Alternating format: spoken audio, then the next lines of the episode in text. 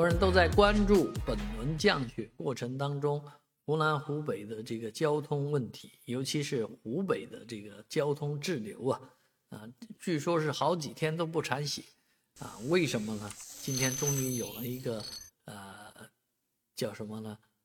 某种回应吧，或者说某一种呃解释。他说的是湖北交投的运营中心的总经理啊。在这个暴雪期间呢，请假回福建去了，啊，不知道什么原因回去的，但是，呃，总之就是这个关键时刻人不在现场脱岗，啊，这件事情可大了，啊，毕竟引起了这么坏的一个结果，啊，后果相当严重，啊，相关的这个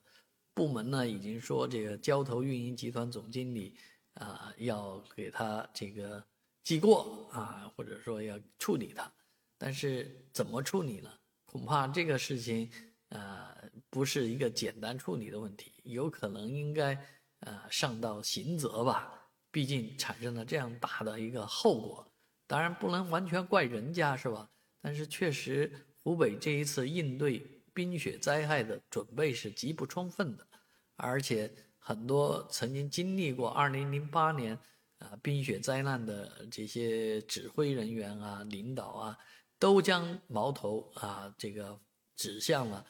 湖北交投集团啊，这个